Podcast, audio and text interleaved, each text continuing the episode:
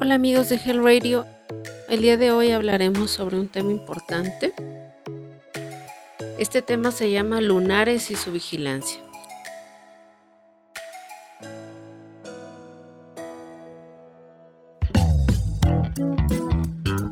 Bienvenidos a Health Radio, el podcast donde destacados expertos en diversos campos de la salud humana abordan los temas que más te preocupan y los que tienes curiosidad de conocer a fondo. Health Radio, el podcast de la salud.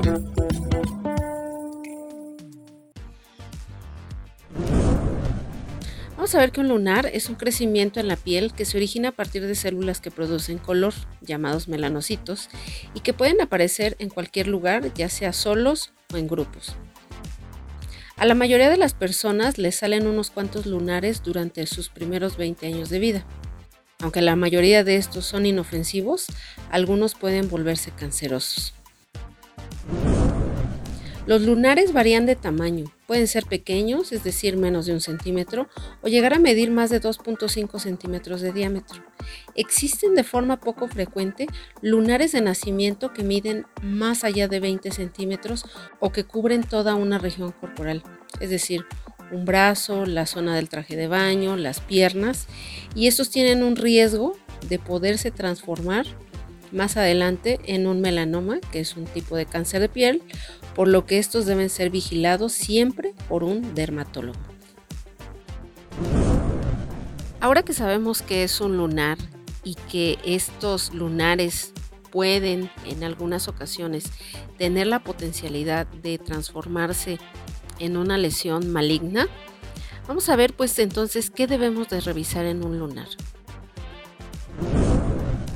Bueno, vamos a ver que existe una mnemotecnia sencilla de cinco letras para recordar las características a revisar y vigilar en los lunares. Estos son las letras A, B, C, D y E. La letra A significa asimetría, es decir, ver si la mitad del lunar coincide con la otra mitad. B, los bordes, estos, si estos bordes son desiguales, borrosos o irregulares. C eh, es el color. Hay que evaluar si existen colores diferentes o diferentes tonos en el lunar. La D es diámetro. Vamos a ver aquellos sobre todo que tienen diámetro mayor a 0.5 o a 0.6 centímetros. La E significa elevación, es decir, eh, un lunar elevado por encima de la piel. Y bueno, siempre hay que revisar con más interés aquellos lunares que aparecen o se desarrollan después de los 20 años.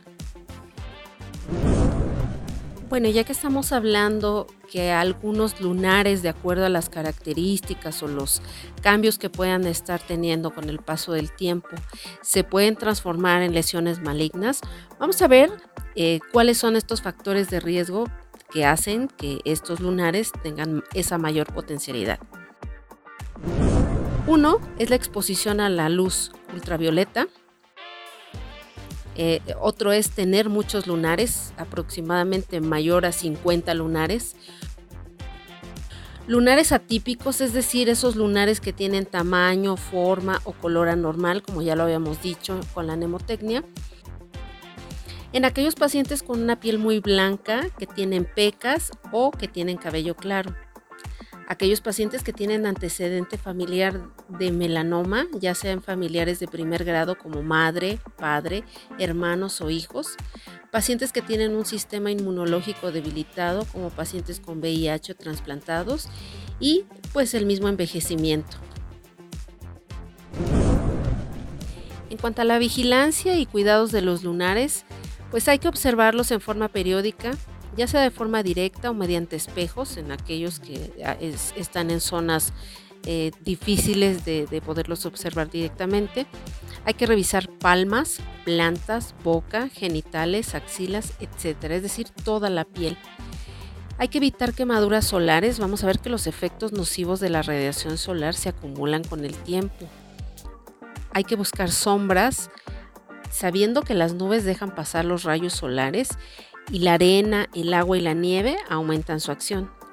Los niños menores de 6 meses no deben ser expuestos al sol directo y tampoco deben utilizar filtros solares a esas edades. Siempre hay que consultar al dermatólogo ante cualquier cambio o duda en un lunar. Y bien, ¿cómo vamos a prevenir que estos lunares puedan tener más adelante una transformación maligna? Bueno, pues el uso del protector solar en piel expuesta al sol con filtros solares con un factor de protección solar mayor o igual a 30. Este debe ser usado todos los días, incluso en días nublados, eh, cada dos horas y después del baño, ya que aunque digan que sean resistentes al agua, estos van perdiendo sus propiedades. Hay que aplicarlo en cara, oídos, nuca, cuello, calva, escote, brazos, piernas y espalda. Hay que utilizar sombreros de ala ancha, camisas de manga larga y pantalón, sobre todo si vamos a estar al aire libre por mucho tiempo. Hay que evitar el sol entre las 10 de la mañana y las 4 de la tarde, que son las horas de mayor recepción de los rayos ultravioleta del sol. Hay que evitar quemaduras solares, cabinas bronceadoras y lámparas de sol. Y como ya dijimos, los niños menores de 6 meses no deben de exponerse a sol directo y tampoco utilizar filtros solares. Ahora que ya tenemos eh, la información sobre cómo revisar un lunar y cuáles son los factores de riesgo, bueno, vamos a ver que una vez que tenemos la sospecha sobre algún lunar, el médico encargado de la valoración especializada de este tipo de lesiones, pues es el dermatólogo, quien se va a encargar tanto de la valoración de estos lunares sospechosos como de su estudio y de su seguimiento.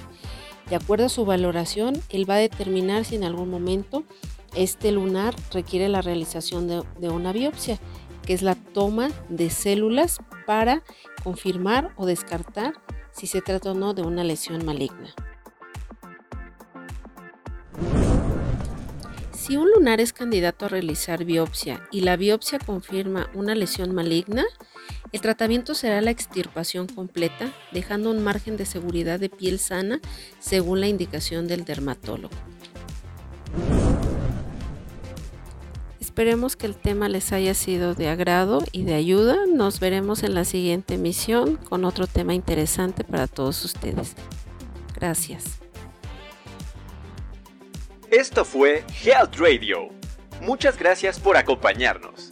Te esperamos en el próximo capítulo del podcast, con más información especializada, invitados, novedades y sorpresas en temas de prevención y cuidado de salud humana. No olvides darle a like a nuestra página para mantenerte informado de todas las novedades que estamos preparando. Y compártela con tus amigos para que hagamos una comunidad saludable. Hasta pronto, cuídate mucho.